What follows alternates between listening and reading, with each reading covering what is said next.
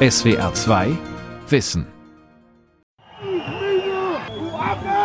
was I thought football would in some way protect me because I'm one in thousands and thousands of people. Ich dachte, dass der Fußball mich irgendwie beschützen würde, denn im Stadion bin ich einer von Tausenden.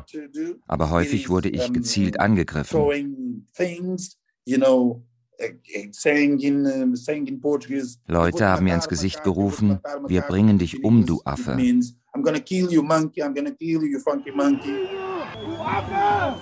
Wörter, die gefallen sind, was wie Schlitzauge, Japse oder Fiji oder Spiel doch auf dem Reisfeld. Und ich bin mir sicher, die Schiedsrichter müssen das mitbekommen haben, aber entschieden sich nicht dafür, irgendwie da einzugreifen. Also ich war in fast allen Stadien der ersten und zweiten Bundesliga mittlerweile. Und ich kann sagen, dass ich in 95 Prozent aller Fälle der einzige Mensch bin, der nicht weiß ist im Presseraum. Und ein ganz wichtiges Element, was ich darin sehe, ist eben Rassismus nicht ausschließlich als einen Vorfall zu verstehen, der dann mit einer Entschuldigung, einer Entlassung oder einer Positionierung gegen Rassismus gewissermaßen als geklärt gilt. Rassismus im Profisport von Ronny Blaschke. Das Thema Rassismus wird im Spitzensport oft auf extreme Fangruppen oder Aussagen einzelner Funktionäre reduziert. Dabei ist Rassismus Alltag für viele Athletinnen und Athleten. Die Teams internationaler Top-Ligen im Eishockey, im Fuß- oder Handball sind in der Regel multikulturell. Trainerstab und Führungsetage aber meist von weißen Männern besetzt. Mittlerweile kritisieren Sportprofis öffentlich rassistische Strukturen und Diskriminierung in ihren Verbänden und Vereinen, und sie weisen darauf hin, Rassistische Strukturen im Profisport haben eine lange Tradition, die sich auf unterschiedliche Weise ausdrückt. Britische Wissenschaftler analysieren während der Fußballsaison 2019-2020 die TV-Kommentare von Profispielen in England, Spanien, Italien und Frankreich. Ein Ergebnis. Die Kommentatoren gehen bei schwarzen Spielern überdurchschnittlich oft auf Kraft und Schnelligkeit ein weniger auf Taktik und Spielintelligenz. In Deutschland wird dieses Thema im April 2021 intensiv diskutiert. Der Trainer Friedhelm Funkel bringt die Schnelligkeit von zwei Leverkusener Spielern auf diffuse Art mit ihrer schwarzen Hautfarbe in Verbindung. Die Sportsoziologin Tina Nobis hat zum Thema geforscht. Und im Zuge dieser rassistischen Ideologien, die sich längst als falsch und als rassistisch erwiesen haben, wird ja sozusagen ein, ein, ein Bild gezeichnet der intellektuellen Überlegenheit von weißen Menschen. Und diese Bilder sind über so viele Jahrzehnte und Jahrhunderte hinweg natürlich so tief in unseren Köpfen verankert, dass wir bisweilen gar nicht mehr wahrnehmen, dass es sich dabei zum Teil oder dass es sich dabei eben auch um rassistisches Wissen handelt und dass, diese, dass dieses Wissen natürlich auch in die Strukturen unserer Gesellschaft und auch in die Institutionen unserer Gesellschaft diffundiert ist. In einer Studie für das Berliner Institut für empirische Integrations- und Migrationsforschung, kurz BIM, hat Tina Nobis die Strukturen im deutschen Fußball untersucht. Einige Ergebnisse. Rund 96 Prozent der Führungskräfte, Trainer, Manager und Scouts sind weiß. Auf dem Spielfeld sind schwarze Profis im Sturm und auf Außenbahnen überproportional häufig vertreten. Also auf Positionen, die mit Körperlichkeit und Schnelligkeit verbunden werden. Seltener sind schwarze Spieler auf Positionen vertreten, die mit zentraler Führung oder Spielaufbau assoziiert werden. Wir argumentieren, dass hierbei rassistische Zuschreibungen offensichtlich eine Rolle spielen, dass rassistische Stereotype, die wir im Kopf haben, offensichtlich mit darüber entscheiden, wer am Ende auf welcher Position spielt, wer womöglich auch für welche Position überhaupt verpflichtet wird und wer womöglich auch schon im Nachwuchsleistungssport für bestimmte Positionen ausgebildet wird. Schwarzer Körper, weißer Geist? Seit Jahrhunderten halten sich diese Denkmuster. Das gilt auch für den Sportjournalismus in Deutschland, sagt der freie Autor Philipp Avonou. Also ich war in fast allen Stadien der ersten und zweiten Bundesliga mittlerweile. Und ich kann sagen, dass ich in 95 Prozent aller Fälle der einzige Mensch bin, der nicht weiß ist im Presseraum. Wir haben da eine sehr stark homogene, weißmännlich dominierte Gruppe im Sportjournalismus, mehr noch als in anderen journalistischen Genres. Philipp Avonou plädiert dafür, historische Ursachen in den Blick zu nehmen. Seit Jahrhunderten genießen weiße Menschen Privilegien. Schon die Kolonialzeit manifestiert Hierarchien zwischen Menschen, Staaten, Kontinenten, und der Sport bietet für diese Hierarchie früh eine Bühne, sagt der US-Autor Jules Boykoff, der sich seit langem mit Sport und Politik beschäftigt. From the beginning, the Olympic Games have been the playground of the world's elite. Von Anfang an waren die Olympischen Spiele der Neuzeit ein Spielfeld der Elite. Der Gründer des IOC, Pierre de Coubertin, versammelte Adlige und Großbürger um sich. An den ersten Spielen 1896 in Athen durften keine Frauen teilnehmen. Also Auch Arbeiter, die ihr Geld mit Muskelkraft verdienten, waren ausgeschlossen. Stattdessen wohlhabende Sponsoren Sponsoren mit wachsendem Einfluss. Das olympische Fundament basiert auf Exklusion. Knapp 250 Athleten aus 14 Ländern nehmen an den ersten Spielen 1896 in Athen teil.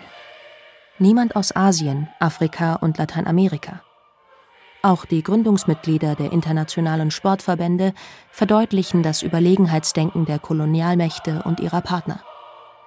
Ein besonders dunkles Kapitel sind die anthropologischen Tage im Rahmen der Olympischen Spiele 1904 in St. Louis, sagt Jules Boykoff, Autor des Buches Power Games über die politische Geschichte Olympias. Für die anthropologischen Tage wurden indigene Menschen in die USA verschifft, unter anderem aus Kanada, Japan und den Philippinen. Wie in einem Zoo wurden die Indigenen vorgeführt und vermessen. Bei einem Laufwettbewerb warteten einige Teilnehmer auf ihre langsameren Kollegen, um gemeinsam ins Ziel zu kommen. Für die Organisatoren war das eine Bestätigung ihrer Vorurteile für die Rückstände Notwendigkeit der sogenannten Wilden. The United States leads the Olympics in medal awards and is just about supreme in the sprint races. Es sind in der Geschichte beeindruckende Athleten, die eine Öffnung des Sports vorantreiben. Der indigene US-Leichtathlet Jim Thorpe bei den Olympischen Spielen 1912.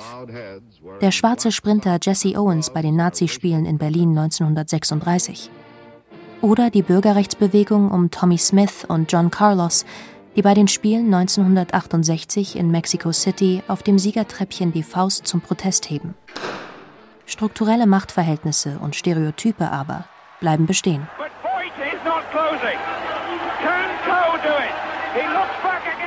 In den 80er Jahren kommen die besten Mittelstreckenläufer aus Großbritannien, zum Beispiel Sebastian Coe. Als Ursachen gelten Trainingsqualität und Lauftradition. Niemand glaubt an genetische Vorteile von Europäern.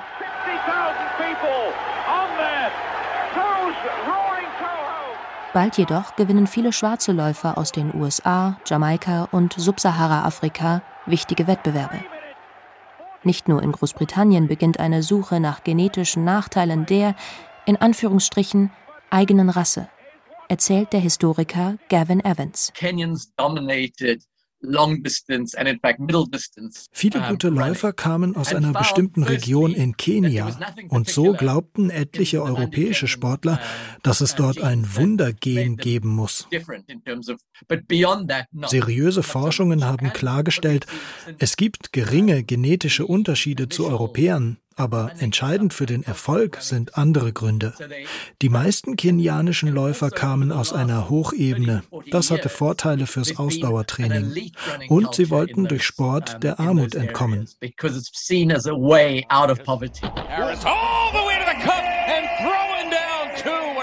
In seinem Buch Skin Deep nimmt Gavin Evans den Rassismus der Wissenschaften aus den vergangenen zwei Jahrhunderten auseinander.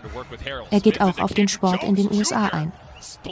Dort glauben viele Menschen, dass Afroamerikaner aus genetischen Gründen höher springen können und so schneller in der Profiliga NBA landen. Dass Basketball für viele Schwarze der wichtigste Jugendsport ist, zur Popkultur gehört und einen sozialen Aufstieg ermöglicht, berücksichtigen sie weniger. Und sie ignorieren auch, die Olympiasieger in anderen Sportarten, etwa im Hochsprung, sind fast immer weiß. Gavin Evans. Ein anderes Beispiel. Es gibt in den USA Vorurteile gegen schwarze Schwimmer. Manche glauben, sie seien wegen ihrer schweren Knochen langsamer. Aber das ist Unsinn. Tatsächlich waren Schwimmbäder für schwarze Menschen lange geschlossen. Und auch nach der Bürgerrechtsbewegung blieb das Schwimmen lange ein weißer Sport. Noch heute ist der Anteil von Nichtschwimmern unter schwarzen Kindern höher. Aber das hat nichts mit Genetik zu tun. Weiße Männer schreiben die Geschichte des Sports. Weiße Männer dominieren die Chefetagen der Vereine und Verbände. In den USA, in Deutschland und auch in den Ländern mit einer langen Kolonialgeschichte. Zum Beispiel in Portugal. Einer der wenigen Aktivisten, die dort im Fußball über Rassismus sprechen, ist Miguel. Er möchte anonym bleiben. Miguel ist Ende 30. Seine Eltern stammen aus Kap Verde, einer früheren Kolonie Portugals. Er selbst ist in Lissabon aufgewachsen. Seit mehr als 20 Jahren begleitet Miguel seinen Lieblingsclub Benfica Lissabon, einen der zwei großen Vereine der Hauptstadt. I thought football would ich dachte, dass der Fußball mich irgendwie beschützen würde, denn im Stadion bin ich einer von Tausenden. Aber häufig wurde ich gezielt angegriffen. Leute haben mir ins Gesicht gerufen, wir bringen dich um, du Affe.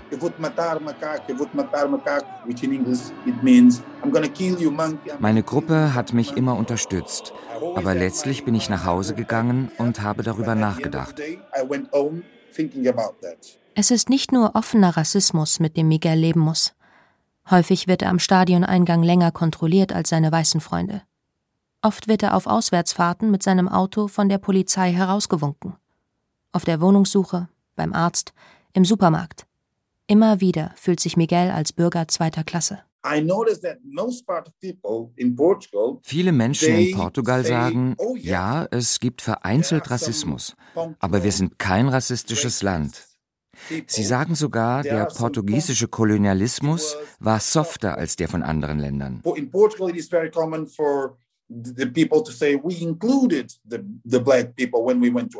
Sie sagen, wir haben die Menschen in Afrika nicht getötet oder versklavt. Nein, wir haben sie akzeptiert und eingebunden. Aber das ist nicht wahr. Portugal kann einige seiner Kolonien relativ lange behaupten, bis Mitte der 70er Jahre. Zu jener Zeit nutzt Diktator Antonio de Oliveira Salazar für seine Propaganda auch den Fußball. Er schickt die erfolgreichen Vereine aus Lissabon zu Pilgerreisen in die Kolonien in Afrika, nach Angola, Guinea oder Mosambik. Die Symbolfigur für diese Zeit ist Eusebio, aufgewachsen in portugiesisch-Ostafrika, bekannt als Mosambik. Schon in seiner Jugend streiten sich die Lissabonner Clubs um seine Dienste. Portugiesische Medien bezeichnen den Stürmer als schwarzen Panther, als schwarze Perle. Sie assoziieren mit ihm Eigenschaften wie Integrität, Bescheidenheit und eine Einfachheit, die der Reichtum nicht verschmutzt you need to be really, really, really good man muss als schwarzer Spieler wirklich, wirklich gut sein, um sich bei großen Vereinen durchzusetzen. Und das langfristig. Schauen Sie auf Eder, der Portugal 2016 mit seinem Siegtor zum Europameister geschossen hat. Heute spricht kaum noch jemand über ihn. Wir haben auch viele gute schwarze Trainer in Portugal. Aber in der ersten Liga ist nur einer von ihnen beschäftigt. Als Schwarzer darf man sich keine Fehler erlauben.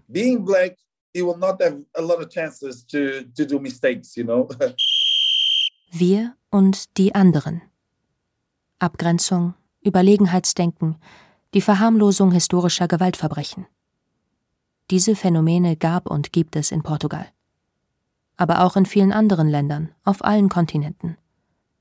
Diese Phänomene äußern sich unterschiedlich. Im Sport gibt es relativ wenige Initiativen, die sich gegen Rassismus stellen. Doch es gibt sie, vor allem in den USA.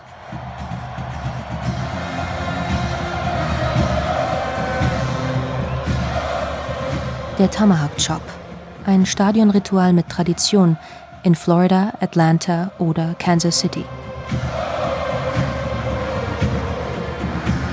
Fans singen und bewegen ihren Unterarm mit geöffneter Handfläche vor und zurück. Sie simulieren eine Streitaxt, wollen kampfbereit wirken. Rebecca Nagel, Aktivistin der indigenen Cherokee, klärt seit Jahren darüber auf. Es geht um das Skalpieren. Viele Siedler aus Europa haben Ureinwohner ermordet mit ihrer Kopfhaut als Trophäe. Für viele Amerikaner sind indigene Menschen noch immer ein Relikt, eine primitive, einheitliche Gruppe. Die Namen und Maskottchen vieler Sportvereine bestärken diese rassistischen Stereotype. Das American Football Team aus Washington war das öffentlichste Beispiel.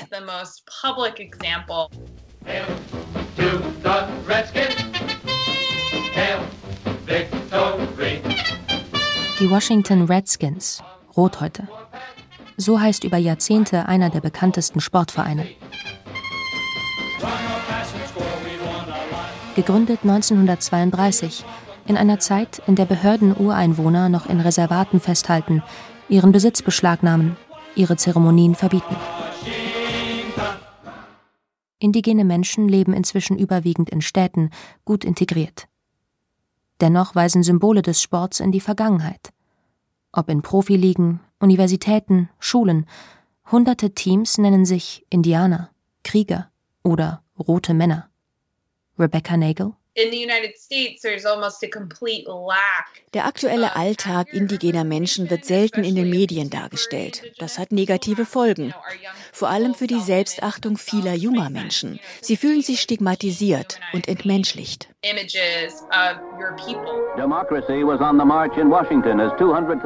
Seit der Bürgerrechtsbewegung in den 1960er Jahren formieren sich Proteste gegen rassistische Vereinsnamen und Logos. Von den rund 2000 rassistischen Sportsymbolen werden mit der Zeit zwei Drittel abgelegt. Das Footballteam aus Washington bezeichnet sich mittlerweile als Commanders. Der politische Druck kommt in der Regel nicht von den Sportverbänden, sondern von den Ureinwohnern selbst, von Museen, Bündnissen, Hochschulen. Aufklärungskampagnen im Sport finden eher selten statt. Eine der Ausnahmen im Bundesstaat Michigan lädt das Infozentrum der indigenen Chippewa regelmäßig auch College-Athleten ein. Welcome to Haskell News. I'm Caleb Bointy. Eine Besonderheit bietet in Kansas die Haskell Indian Nations University, eine der wenigen Hochschulen ausschließlich für Studierende indigener Herkunft. Ihre Sportler bezeichnen sich als kämpfende Indianer. Ihr Logo zeigt einen Häuptling mit Federschmuck. Die Sprachwissenschaftlerin Liza King von der Universität von Tennessee erforscht Ausdrucksformen wie diese. Also Oft wird mit dem Finger darauf gezeigt. Uh, Wenn sich indigene Sportler in Reservaten als Krieger bezeichnen, sind sie dann nicht rassistisch zu sich selbst? Nein, das ist etwas anderes. Damit gestalten und kontrollieren sie ihr eigenes Bild, verknüpft mit eigenen Werten. Sie haben das Recht, sich selbst zu repräsentieren. Das Recht, sich selbst zu repräsentieren das Recht auf Widerspruch und Protest. Immer mehr Sportler machen davon Gebrauch. In den USA, in Großbritannien, auch in Deutschland. Martin Hyun ist einer dieser kritischen Sportler. Er wächst in den 90er Jahren auf, die geprägt sind von rassistischen Gewaltverbrechen. In Hoyerswerda, Rostock-Lichtenhagen, Solingen. Die Ablehnung gegen Menschen mit Zuwanderbiografie nimmt zu. Das merkt damals Martin Hyun, ein talentierter Eishockeyspieler aus Krefeld. Seine Eltern stammen aus Südkorea. Martin Hyun erlebt als junger Spieler Rassismus. Wörter, die gefallen sind, was wie Schlitzauge, Japse oder Fiji oder Spiel doch auf dem Reisfeld. Und ich bin mir sicher, die Schiedsrichter müssen das mitbekommen haben, aber entschieden sich nicht dafür, irgendwie da einzugreifen die Botschaft ist ja auch ganz klar. Du bist nicht Teil dieses Spiels. Du gehörst hier nicht hin. Du gehörst in so einem äh, oder vietnamesischen Restaurant oder irgendwie sowas. Da bist du Teil des Spiels, aber hier nicht auf dieser Eisfläche. Es bleibt nicht bei Diskriminierungen. Manchmal wird er von Neonazis umzingelt, einmal sogar verprügelt. Doch er trainiert hart und schafft es in die deutsche Eishockeyliga DEL als erster Spieler mit koreanischen Eltern. Es gibt viele, viele Beispiele. In Kassel ähm, auch bei einem DL-Spiel, wurde gerade ich von einem äh, Sicherheitsmitarbeiter aufgehalten. Dann befragt er mich, welche Funktion ich im Team habe. Er konnte sich einfach nicht vorstellen, dass ein Asiate wie ich Eishockey spielt. Der antiasiatische Rassismus habe auch noch andere Facetten.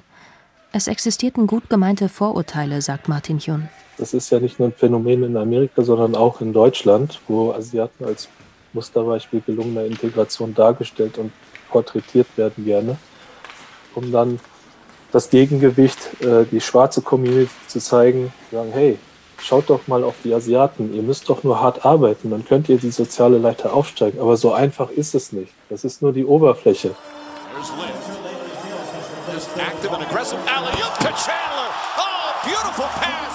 Im westlichen Sport gelten asiatischstämmige Athleten als vorbildliche Einwanderer.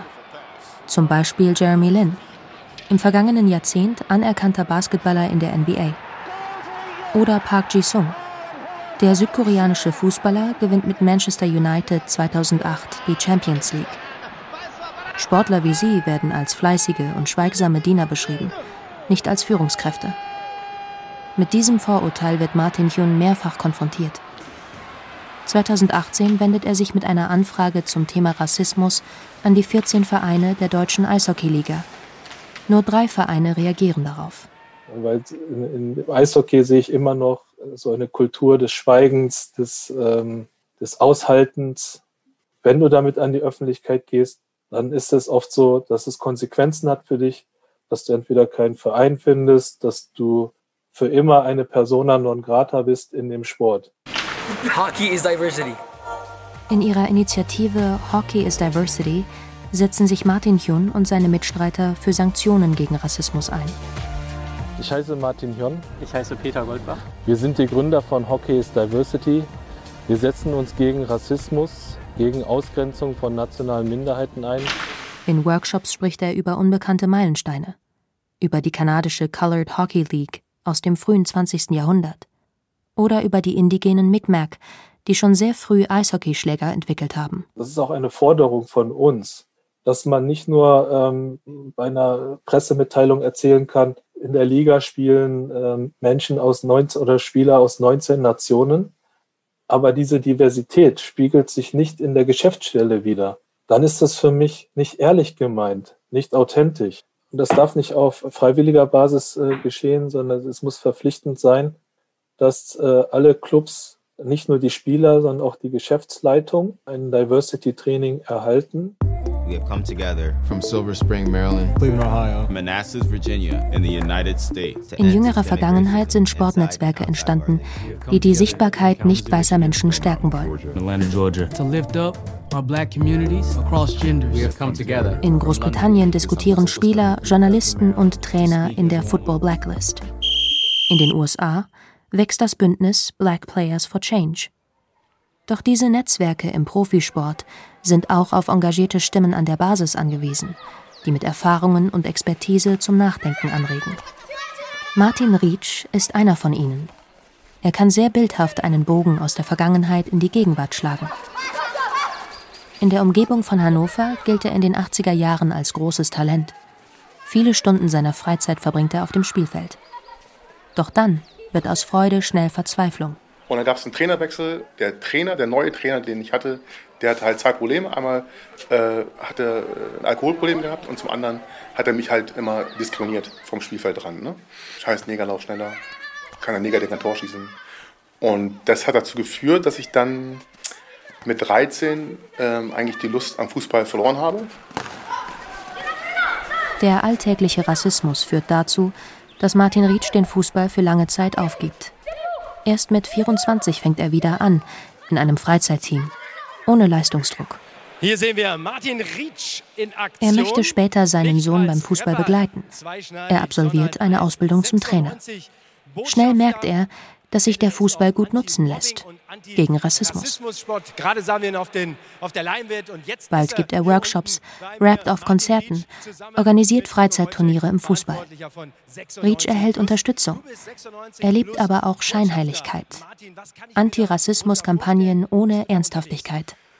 Profiklubs, die tolerant wirken wollen, die intern aber Initiativen für Diversität blockieren.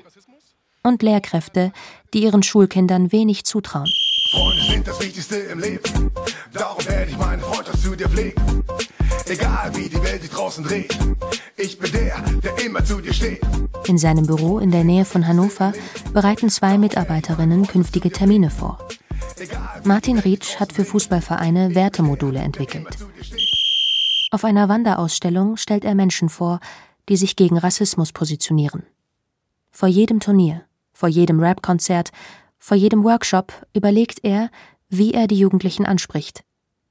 Manchmal stößt er aber auf Ablehnung, zum Beispiel in einer Schule auf Rügen. Und die waren halt also 10, 11 Jahre alt. Ne? und haben dann in der Sporthalle Gruppenarbeiten gemacht und, und sollten sich halt selber einen Teamnamen geben auf dem äh, DIN A4-Blatt. Und habe ich halt die Gruppennamen vorgelesen. Und, äh, und die erste Gruppe von fünf Klässlern hieß Kuckucksklan. Und das zweite Blatt, was ich vorgelesen habe, war halt eine direkte Ansprache an mich. Du bist deswegen so braun, weil du aus dem A-Loch kommst. Menschen wie Martin Rietsch haben im Sport viel zu sagen. Aber noch werden sie zu selten gehört. In der Debatte über Rassismus dominieren die Schilderungen der Betroffenen. Es geht um Vorurteile, Einzelfälle, oft um Empörung und Anklage. Was zu kurz kommt?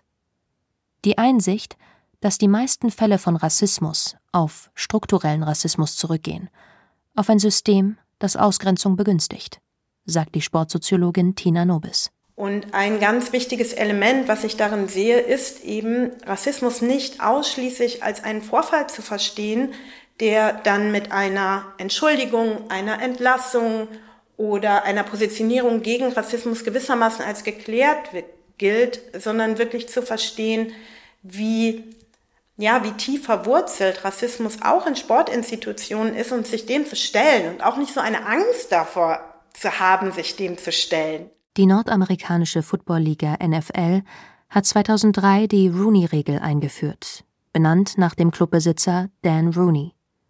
Seither muss für einen Trainerposten mindestens ein nicht weißer Kandidat in Erwägung gezogen werden. Seit der Einführung vor 19 Jahren zählt die NFL 21 nicht weiße Trainer. In den 82 Jahren davor waren es insgesamt sieben. Im europäischen Fußball hat die Premier League diese Regel adaptiert. In Deutschland aber ist man von solchen Schritten noch sehr weit entfernt. Das Niederknien vor Spielbeginn, wie es viele Sportprofis als Geste gegen Rassismus mittlerweile vollführen, wird nicht reichen, um rassistische Strukturen im Spitzensport zu beseitigen. SWR 2 Wissen Rassismus im Profisport von Ronny Blaschke. Sprecherin Josephine Hochbruck. Redaktion Lukas Meyer-Blankenburg. Regie Günther Maurer. SWR 2 Wissen. Manuskripte und weiterführende Informationen zu unserem Podcast und den einzelnen Folgen gibt es unter swr2wissen.de.